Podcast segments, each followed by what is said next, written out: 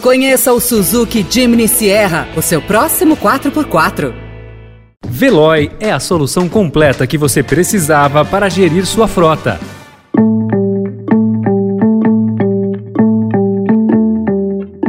Olá, seja bem-vindo, seja bem-vinda. Começa agora mais uma edição do Notícia no seu Tempo. Esse podcast é produzido pela equipe de jornalismo do Estadão para você ouvir em poucos minutos as principais informações do jornal.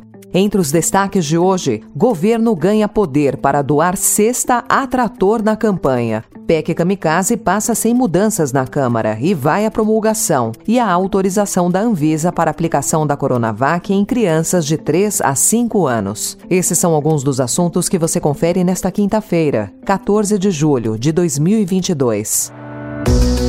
Estadão apresenta Notícia no seu tempo.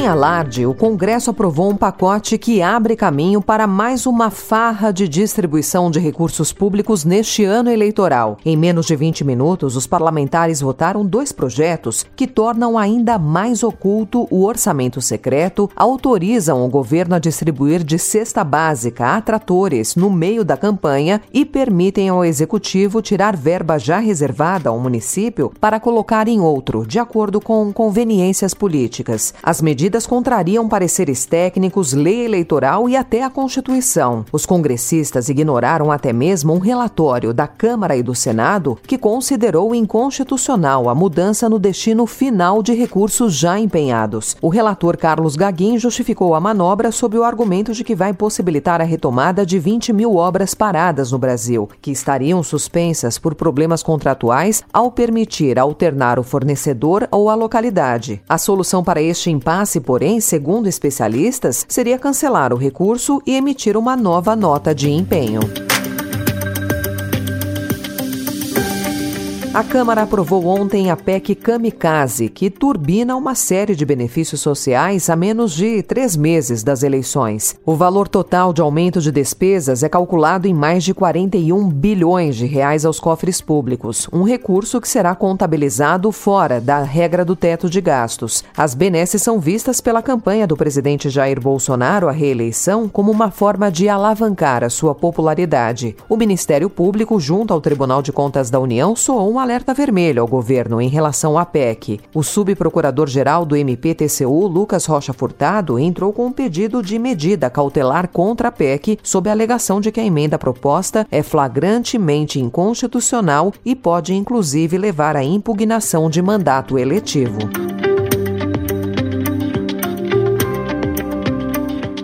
Uma auditoria no Tribunal de Contas da União sobre mecanismos do Tribunal Superior Eleitoral para proteger as eleições de processos críticos, como incidentes graves, falhas e desastres no sistema de votações, concluiu que até o momento não existem riscos relevantes no âmbito da Justiça Eleitoral à realização do pleito em outubro. O relatório foi aprovado ontem por unanimidade.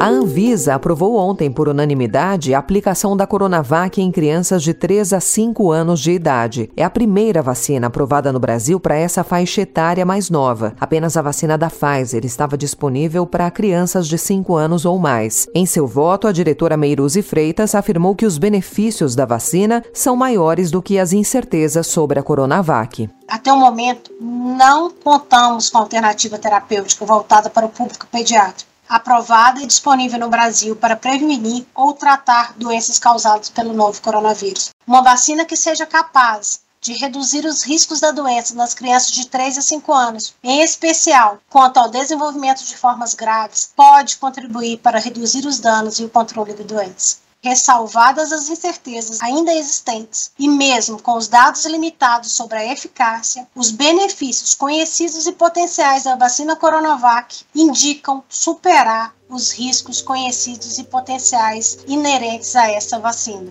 O Instituto Butantan afirmou que espera agora que o imunizante seja incorporado ao Programa Nacional de Imunizações do Ministério da Saúde.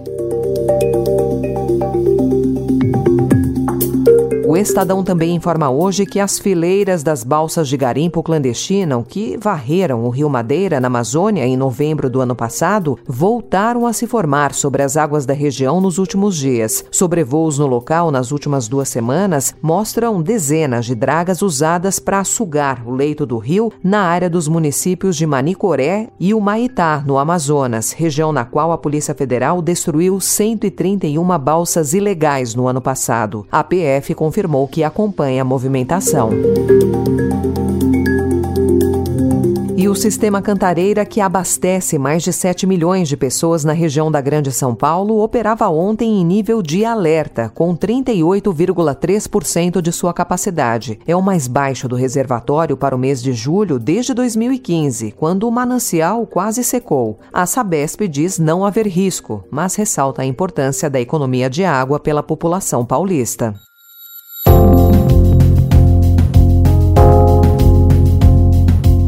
Na Rússia, a estatal de gás Gazprom colocou em dúvida ontem o funcionamento regular do gasoduto, que é a principal fonte de fornecimento do gás russo à União Europeia. Em um comunicado, a empresa alegou não saber se conseguirá reaver uma turbina de fabricação alemã que foi enviada para reparos no Canadá. O movimento é apontado como uma resposta aos bloqueios e sanções adotados pelos aliados da OTAN pela guerra na Ucrânia e uma forma de quebrar a Aliança Atlântica. Em um discurso gravado e transmitido na segunda-feira, o presidente ucraniano Volodymyr Zelensky alertou que a Rússia agiria para cortar o fornecimento de gás natural para a Europa. Якраз тепер можна не сумнівати, що Росія спробує не просто максимально обмежити, а таки повністю припинити у найбільш гострий момент постачання газу в Європу.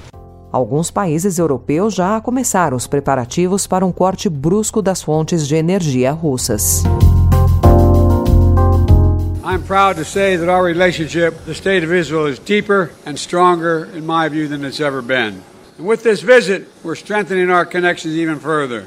We have reaffirmed the unshakable commitment of the United States to Israel's security, including partnering with Israel on the most cutting edge defense systems in the world.